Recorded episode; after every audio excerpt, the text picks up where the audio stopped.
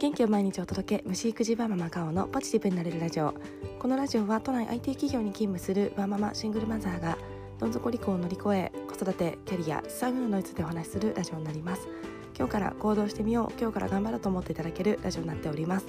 はいおはようございます。今はですね木曜日の朝になっております。えー、今週もあと2日ですね、えー、頑張りたいなと思っております。昨日はですね私は、えー、 Voicy のパーソナリティでありますパパ丸山さんの、えー、ラジオに出演をさせていただきました。えー、虫育児の良さをですねたっぷりと語っておりますのでぜひあの Voicy も聞いてらっしゃる方は、パパ丸山と検索すると出てきますのでぜひ聞いていただければと思っております。あとですね、えっと、プレミアムリスナーさんにしか配信されないプレミアムトークみたいなところにも出演していますので初月無料だとのことですのでぜひパパ丸山さん皆さんもご注目いただければと思います。はい、えー、パパ丸山さんとですねあの私の、えー、この、えー、チャンネルの方ではサラリーマンの発信の極意ということで、えどうやってサラリーマンをやりながら毎日発信していくのかとかやっぱりしていてよかったこととかそういったお話をさせていただいたんですが丸山さんの方では子育てについてお話をさせていただいております。えー、虫育児私はですねもう私といえばもう虫育児ですが虫育児のこととか丸山さんはあの音声配信を子育てに生かされてましてもうそれがすごくですね私いいなというふうに思っております。そのあたりですね本なんかも丸山さんまとめられておりますので本もご覧いただきつつ Voicy も聞いていただきつつですね、えー、子育てのこととか、えー、何か少しでもヒントになったら嬉しいなと思っております。はい。で長くなりましたがそんな流れでですね、えー、ちょっと子育てについて、えー、お話ししたいと思っております。私はですね子育ては子育てというかですね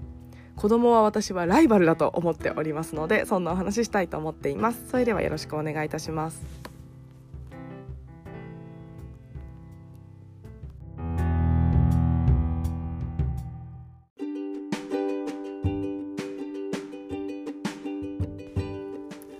はい、えー、このラジオを聞いてくださっている方は、えー、お子さんいらっしゃる方も多いのかなと思っております。まあ、お子さんの年齢も様々かと思いますが、私はですね、小学校1年生の虫博士を育てておりますが、最近ですね、私、息子に対して、博士に対して複雑な感情を抱いております。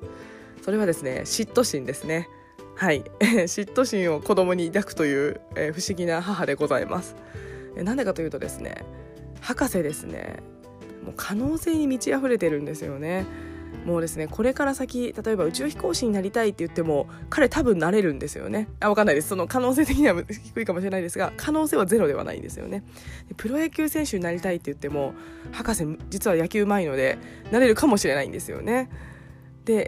えー、まあ多分ピアノとかその辺りの音楽センスは多分そんなになさそうなのでそこはなれない気もするんですけども、まあ、ただですねまあ小1ということでまだまだ可能性はたくさんあります。いいなって思いますし、まあ、母から見てこれ完全な親バカですがやっぱりその、えー、スキルというかその資質というかをきっとこの子持ってるんだろうなと私の思い込みですが思っております。であとはですね、えー、博士もうすでにレアキャラなんですよね。えー、私はよくですねあの自分には強みがないとか、えー、持ってるものがないみたいなところのコンプレックスをバネにいろいろやっておりますが博士ですね。もうすでにレアキャラなんですよね。よく私がよくではないですか。がですね。あの先日どこかでお話をした、えー、藤原和弘さんとかキングコングの西野さんとかが言っていますキャリアの三角形を描こうというようなお話をお二人よくされています。えー、まあ3つですね。あの1つのことを、えー、1万時間やると100分の1になれるよみたいな話なんですがそれを3つ、えー、持って、えー、1万分100万分の1の人材になろうというような考え方になっております。はい、でこれですね博士もある程度持ってるんですよね。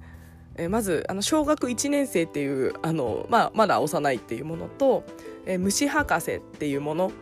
えー、あ2個だった。失礼しました。三角形になってなかったです。もう1個あのあとは何ですかね。えー、キャラクターみたいなところとか、まあ、あのいろんな ものをちょっとこれから見つけていかなきゃなと思うんですがもうですね小一虫博士ってそれだけでもうなんかレアキャラですよね。しかも本当に知識もすごくってなんかですね私なんか普通のワーママでなんてでしょう特に特徴もない特徴を一生懸命出そうとしている中で博士もうすでに小1で特徴ありみたいなちょっと羨ましいなこの子レアキャラやんっていう子たちでですね。母として近くにすごいライバルがいるなと思っております。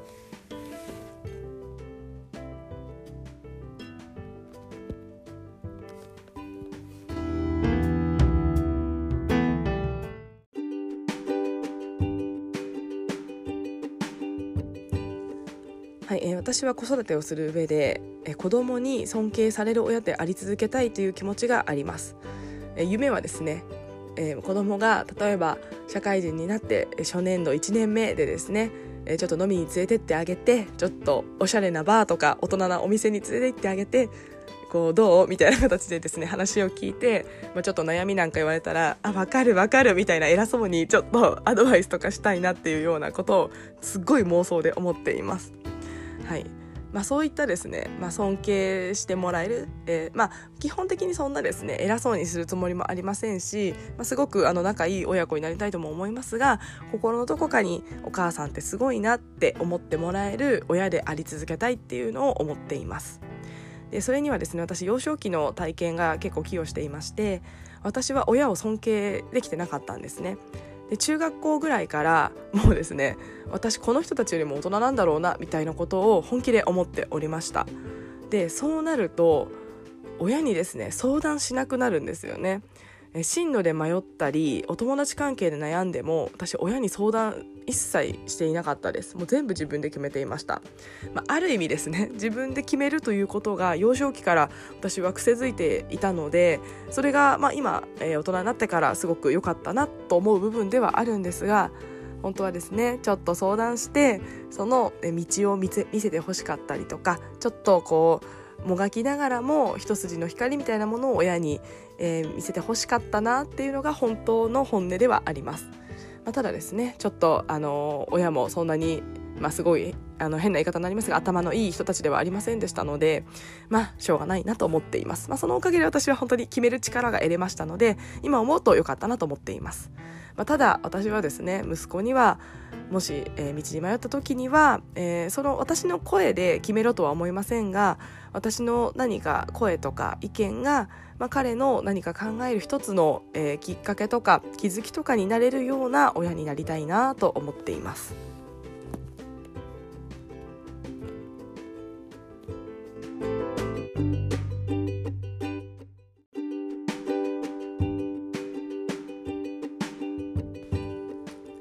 じゃあですねどうやったらそんな親で尊敬される親であり続けるかというところなんですがやっぱりですね、えー、子供ももちろん大事ですが私自身自分自身がいろんなチャレンジをしたり経験をしたりしてこう楽しくワクワク、えー、生きている姿を見せることなんじゃないかなと思っています。やっぱりですね現代ってどんどんどんどん変わっていくんですよね。なので息子がそれこそ中学生ぐらいになる頃あとまあ例えば10年とかするとですね全然時代って変わってると思います。まあ、スマホじゃない何らかのものができてるかもしれないですしもう全くわからないです。そんな中でやっぱりですねそういった新しい知識ってどんどん若い子って吸収していくんですよね。まあ、ただ大人になるとそういったものがどんどんどんどん吸収するのが遅くなりますしえちょっと抵抗感が出てきますそうなるとえ会話が成り立たなくなってくるなと思っていますえなので、まあ、もちろんですね、まあ、そういった最新の情報をアップデートするっていうのももちろんですし、まあ、それをアップデートしながらこういろんなことにチャレンジをしている姿で子供はですねチャレンジどんどんしてるんですよね。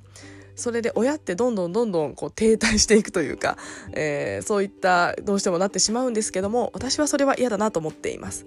なので私はですね子供に対して程よい嫉妬心を持ちながらライバル心を持ちながらいろんな挑戦をして彼と一緒に成長していけたらななんて思っています。やっぱりですねどう考えても子供の方が頭いいんですよね。記憶力とか本当にすごいですし柔軟なのを持ってますしもうスポンジ本当にスポンジのような、えー、いろんなものを吸収している状態だと思っています。もうですね30半ばにまでも凝り固まって硬い硬い感じになっています。はい。であちょっと話は飛ぶんですが以前私があの受けているセミナーでですねあのすごく素敵な言葉がありました。思考も体も柔らかくしないと何も入ってこないというような言葉を、えー、平野博恵さんという、えー、ビューティープロデューサーの方がおっしゃってまして私ハッとしました。やっぱりですね大人になっていくと思考が凝り固まって新しい考えとか、えー、なかなか取り入れられなかったりするんですよね。あとはですねあの体もそうだそうで凝り固まってる硬いとそれこそ痩せなかったりとかいい筋肉がつかなかったりするそうなので私は最近あのセルフマッサージ自分でしていますのでどんどん柔らかくなれ私の体と思いながらマッサージをしております。やっぱりですねそういった硬い頭や硬い体ではいけなくてしなやかな頭しなやかな心で、えー、いることで、えー、いろんなことを吸収してで子供にも負けじといろんなことをやっていってお互いが切磋琢磨できるような親子関係がすごく私にとっては理想なんじゃないかなと思っています。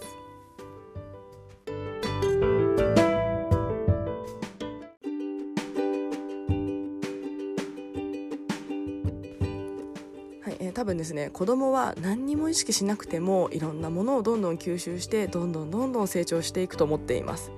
ただですね大人は何にもしなかったら多分ですね成長しないんですよね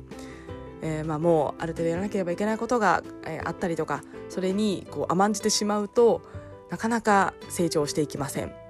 なので大人はですね意識をして自分でそういう場を作るとかそういうところに飛び込むとかそういった経験をやってみるとかしていかないと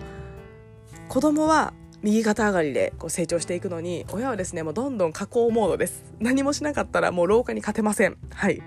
えなので私はよく意識高い系と言われますがその加工をまず止めるのは意識を持つこと。で意識を持って行動することでそのですね老化と伴う加工をちょっとでも、えー、止めて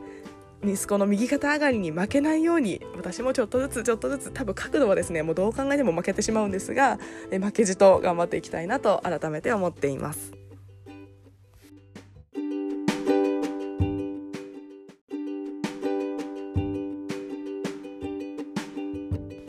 はい、えー、今日はですね子供はライバルだというようなお話をさせていただきました誰かの参考になったら嬉しいなと思いますえ子供がライバルってなんかあんまり聞いたことないですよね。私ぐらいですかねこんな感情を抱いてるのはとちょっと思っていますが本当に最近ですね嫉妬心が半端ないです。はい。負けないって思いながら私も頑張るぞってこう日々ですね家に近くにですね本当にいいライバルがいてくれてもう毎日刺激をいただいております。もう本当にですね感謝でしかないなと思っております。本当にですね、まあ、これは小学校1年生ぐらいになるとやっぱりですねいろんなあの好きが見えてきたり性格が見えてきたりしますので、えー、まあ、そういった感情を私も最近抱くようになりましたが本当にですね子供って、まあ、金の卵というんでしょうか本当にいろんな可能性を秘めていてこうなんでしょうねやっぱり大人なんかよりも何かっていうとちょっと良くないですが本当に頭のいい可能性の高いこれから輝けるものだと思います。そういうにですね。負けじと、えー、大人も負けじといきたいなと思っております。はい、えー、それではですね、えー、今日も、えー、私はこれから仕事をしつつあとはですね本の執筆をしなければいけない来週の火曜日までに、えまとめ上げなければいけないので執筆も頑張りたいなと思っております。それでは今日も聞いてくださいましてありがとうございました。